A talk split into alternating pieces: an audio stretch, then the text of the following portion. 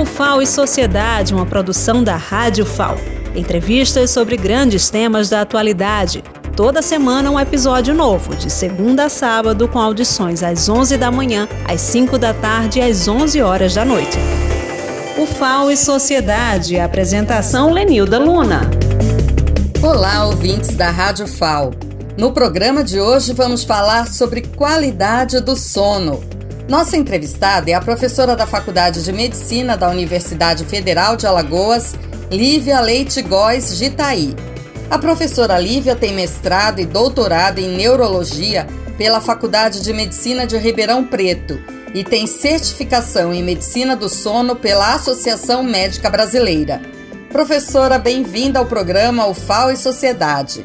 Para começar, apresenta o que é a Sociedade Brasileira do Sono e qual o objetivo. A Associação Brasileira do Sono, ABS, foi fundada em 1985 e congrega os profissionais brasileiros que estudam sono, desde áreas experimentais básicas, biólogos, técnicos de polissonografia, fonoaudiólogos, psicólogos, fisioterapeutas, odontologistas e médicos então, é uma associação fundamentalmente multidisciplinar. Importante que seja multidisciplinar porque são várias as áreas de estudo para detectar quais os principais problemas que afetam o sono, não é, professora? E aqui em Alagoas, a Associação Brasileira do Sono tem representação? A Regional Alagoas da ABS já existe há alguns anos e sempre foi uma regional bastante atuante nas atividades promovidas pela ABS. Certo, professora Lívia. Como está sendo amplamente divulgado, o Dia Mundial do Sono é celebrado desde 2008 para promover a importância do sono saudável.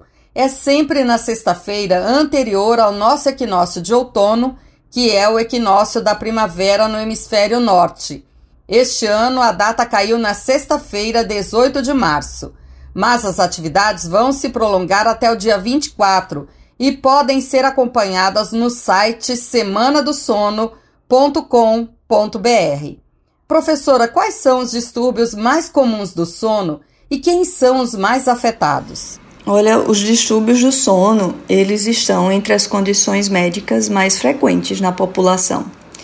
No adulto, os mais comuns são a síndrome do sono insuficiente, a insônia crônica, a apneia do sono e a doença de Willis-Ekbom. Na síndrome do sono insuficiente, o que ocorre é que a pessoa tem sintomas de privação do sono, como sonolência diurna, dificuldade de concentração ou irritabilidade, porque está sempre dormindo menos que o necessário. E isso por comportamento mesmo, de só ir dormir tarde, precisar acordar muito cedo. Pode acontecer em qualquer idade, é bastante frequente em adolescentes e jovens, né? Bastante frequente entre os estudantes.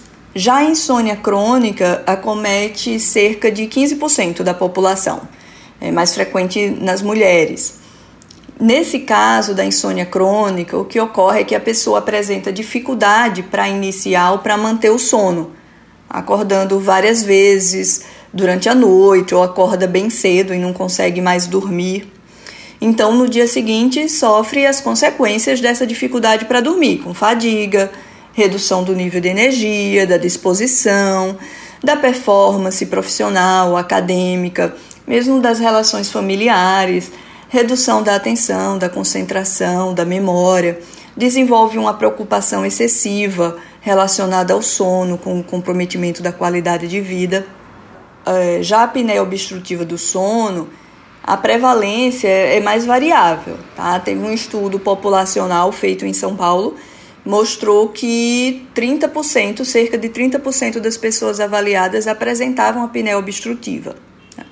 Na apneia obstrutiva do sono, o que ocorre é que a pessoa tem dificuldade para respirar durante o sono, o que vai causar prejuízo não apenas do sono em si, mas de vários sistemas, como o sistema cardiovascular e metabólico. E as manifestações mais frequentes são os roncos, é, e a sonolência ou fadiga durante o dia, mas também pode ocorrer manifestações como, por exemplo, é, alteração de humor, déficit cognitivo, é, um maior risco de acidente de trânsito, arritmias cardíacas, a pior qualidade de vida. É, já a doença de Willis-Ekbom é também mais conhecida né, como síndrome das pernas inquietas, ela comete 6 a 7%, em torno de 6 a 7% da população. E ela se manifesta da seguinte forma: a partir do final da tarde até a noite, né, comecinho da noite, até ali a hora de dormir, quando a pessoa está em repouso, seja sentada ou deitada, começa a sentir um tipo de incômodo nas pernas que às vezes é até difícil para a pessoa explicar exatamente o que sente, chama de, de agonia, uma gastura nas pernas. Mas o fato é que há uma vontade muito forte de mexer as pernas, de ficar mexendo as pernas, esticando, volta, estica, para causar um pouco de alívio dessa sensação. Porque às vezes esticar as pernas também não adianta, a pessoa precisa levantar e ficar caminhando mesmo pela casa.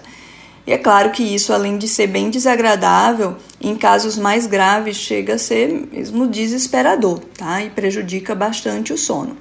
Então, 6 a 7% da população pode apresentar, é mais comum em pessoas, alguns grupos, por exemplo, quem tem doença renal crônica, as gestantes, né, costumam ter uma prevalência maior, principalmente ali no terceiro trimestre. Então, é, esses são, seriam os mais comuns. Há vários tipos de distúrbios do sono, existe uma classificação internacional dos distúrbios do sono. Nos adultos, esses são os mais frequentes. Imagino que muitas pessoas se identificaram com os distúrbios do sono que a senhora descreveu, professora Lívia. É muito angustiante sentir cansaço e não conseguir dormir.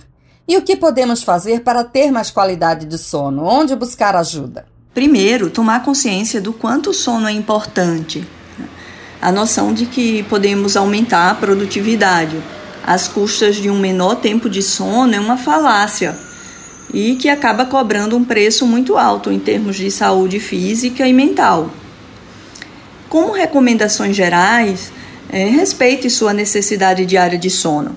Se precisa acordar cedo durante a semana, vá dormir mais cedo também.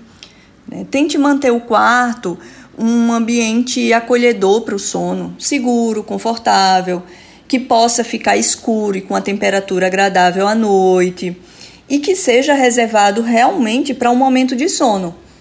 Use outros ambientes da casa para trabalhar, estudar, ver TV, usar computador, ou pensar nos problemas, até discutir. Né?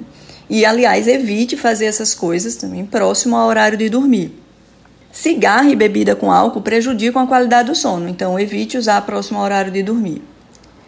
A cafeína é um psicoestimulante que lá no cérebro ela dificulta a ação de substâncias promotoras de sono. Então também evite cafeína nas 6 horas antes de dormir e faça atividade física regularmente, que isso também vai repercutir numa melhor qualidade do sono. Agora, se você está tendo dificuldade para dormir tempo suficiente, ou se mesmo dormindo acorda com a sensação de que o sono não foi legal, não foi reparador, acorda cansado, tem falta de energia, tem sonolência durante o dia, então converse sobre isso com o um médico para investigar se tem algum distúrbio do sono que precisa ser tratado. O nosso hospital universitário ele dispõe de ambulatórios de medicina do sono. Realmente, professora, não somos máquinas, precisamos desse descanso reparador. Essa dica de não se agitar muito próximo ao horário de dormir é bem interessante. Acredito que muitas pessoas estão mantendo hábitos que não ajudam num sono tranquilo. Que bom saber que no HU temos ambulatórios de medicina do sono. Tem casos em que basta mudar um pouco o ritmo, em outros vai ser necessário buscar ajuda médica.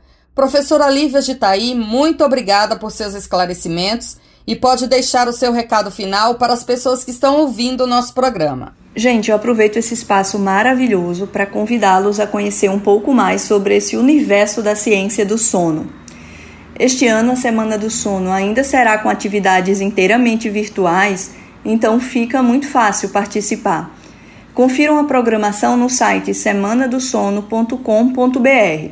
Tem muita atividade bacana, inclusive da Regional Alagoas, e eu convido especialmente para a live Viva seu ritmo circadiano e melhore o desempenho acadêmico e a qualidade de vida. Vai ser na quinta-feira, dia 24, e estaremos eu, Lívia Gitaí, e o professor Tiago Andrade, que é coordenador do Centro de Medicina Circadiana da UFAL, conversando justamente sobre esse tema que foi pensado com muito carinho para oferecer à comunidade acadêmica nesse início aí de período letivo. Tá? Aguardo todos vocês lá e lembrem, sono saudável, mente sã, mundo feliz. É isso aí, professora. Nesta vida agitada também é preciso aprender a dormir bem. Muito obrigada por seus esclarecimentos. E reforçando a live da professora Lívia Gitaí e do professor Tiago Andrade será na quinta-feira ao meio-dia pelo perfil dela no Instagram, que é o arroba dra.liviagitaí. Até o próximo programa UFAO e Sociedade.